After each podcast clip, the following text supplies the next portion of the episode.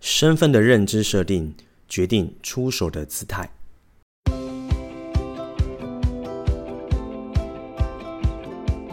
欢迎大家回到创业喜巴拉，让你的创业不再赌身家。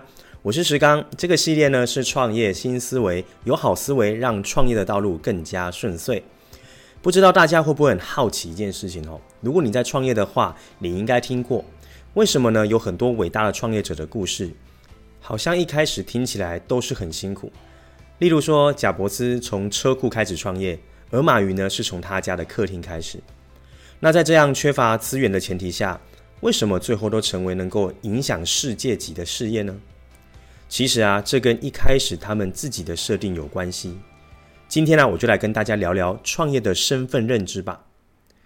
只要是人啊，都会有很多不同的身份存在在这个世界上。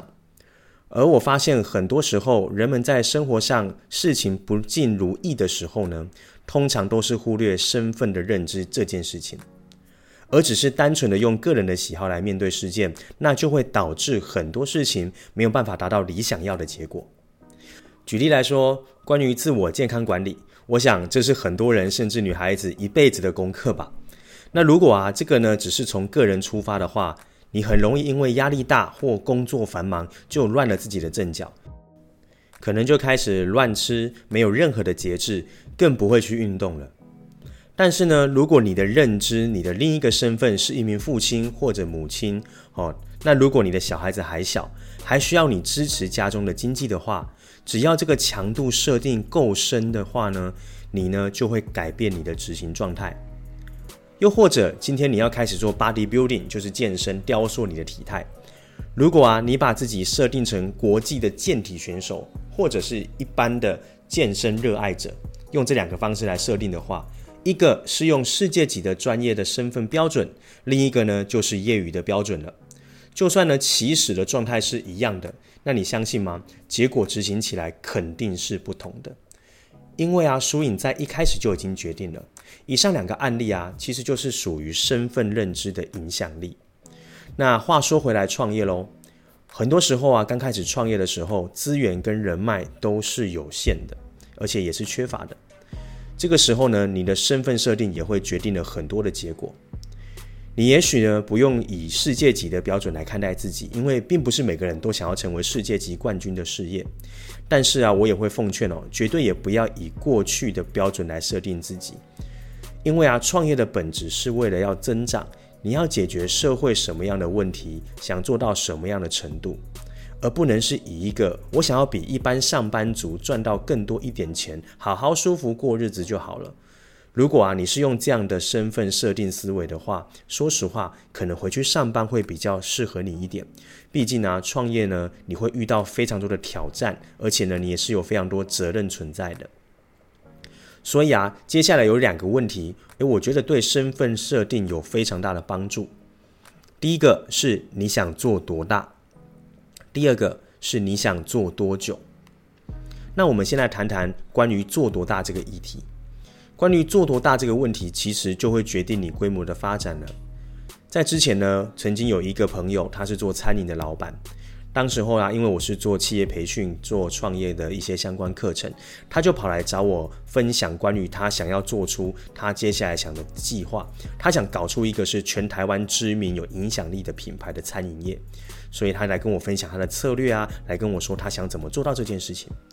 但聊到一半的时候呢，我开始就觉得有点奇怪了。怎么说呢？因为啊，他告诉我他想要做出一个全台知名的影响力品牌。后来他跟我聊到，他要设计整体的 CIS，就是所谓的视觉跟整个系统上面。他 VI 的视觉上面呢，他只想要找一般的设计师来做就好。他想花个五万块做一个 logo。这时候你就可以思考，如果今天星巴克他会找一个人设计师帮他花五万块钱做一个 logo，打到全世界吗？这么说大家可能就比较能了解了。再来呢，是人才招募的部分，当时候呢，他想要招募一个品牌的行销经理，但他却因为对方跟他争执月薪五千块差价差上面进行了非常多的谈判跟争执。那这件事情呢，真的让我感到非常的不可思议。所以，什么是眼高手低？其实这个故事就是告诉你，这就是眼高手低。但记住哦，我并不是说，诶，投入多高的成本就是格局有多大，而是啊，在我们嘴里所说的身份设定跟自己的行为相差甚远的时候，就是我们该值得注意的时候了。在先前呢，我听过一个华为的故事。那当时候呢，小米雷军呢在研发手机的时候啊，他的团队光手机就是两百人团队起跳，而当时候华为一进场就是一万两千人，几乎是一百倍的差距。那这就是姿态上的差别，因为华为呢自始至终就是以世界级的打法在应战的。这个故事啊，说真的也给了我非常大的启发，这就是一开始身份认同设定的力量。那接下来呢，聊到第二个问题，就是你想做多久？在现代的世代里啊，每一个人都在追求快速，想要找到爆款。可是啊，说实话，有多少爆款是活得长久的呢？所以我个人呢，相对比较推崇所谓细水长流型、累积型的创业方式。因为啊，品牌就像在积累资产一样，就像在养地一样，而并不是一个炒短线的行为。所以，想做多久这一题呢？你可以试着思考我以下想分享的两个角色。一个呢是猎人，一个则是农夫。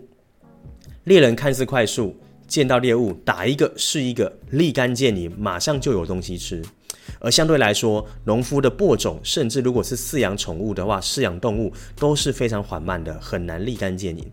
可是思考一下，猎人呢，如果今天出去一无所获，那当天就是没有食物了，也就是我们所说的有做就有，没有做就没有。但农夫呢，比较像是建构一个系统。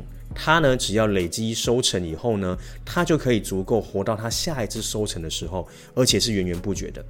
所以在创业上，你想要设定自己是农夫还是猎人，结果也就决定了你的寿命。那最后呢，回到一开始所说的，为什么看似缺乏资源的贾伯斯跟马云，最后都成为世界级的企业呢？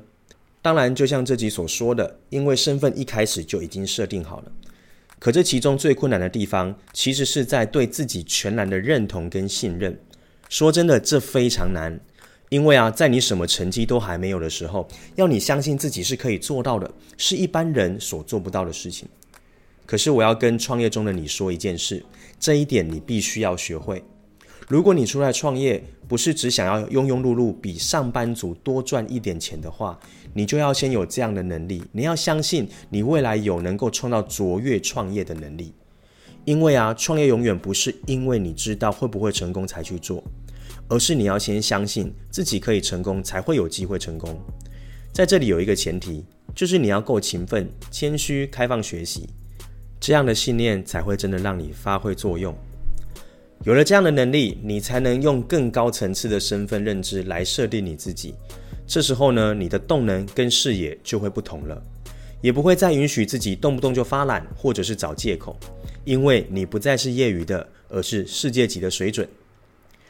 最后呢，我希望通过这一集呢，能鼓励正在创业的你却没什么自信的你。记住，你一定要先相信你自己，才会有人相信你而加入你的团队。你一定要先相信你自己。才会有人相信你而买你的产品。你一定要先相信你自己，才会有人相信你，接受你的品牌。一切的根本都是你身份的认知。希望听完后的你都有不同的格局跟思维来面对自己的创业之路。最后呢，如果你对这个单元觉得有对你有帮助的话，请分享给你认为需要的朋友吧。成为彼此的贵人，也欢迎订阅我们的创业喜巴拉。如果再有五星好评，像是 Apple 上面的话呢，可以给我们五颗星，我们也会持续做出更好的内容跟大家做分享喽。那希望这一集呢，大家都收获满满，我们就下一集见喽，拜拜。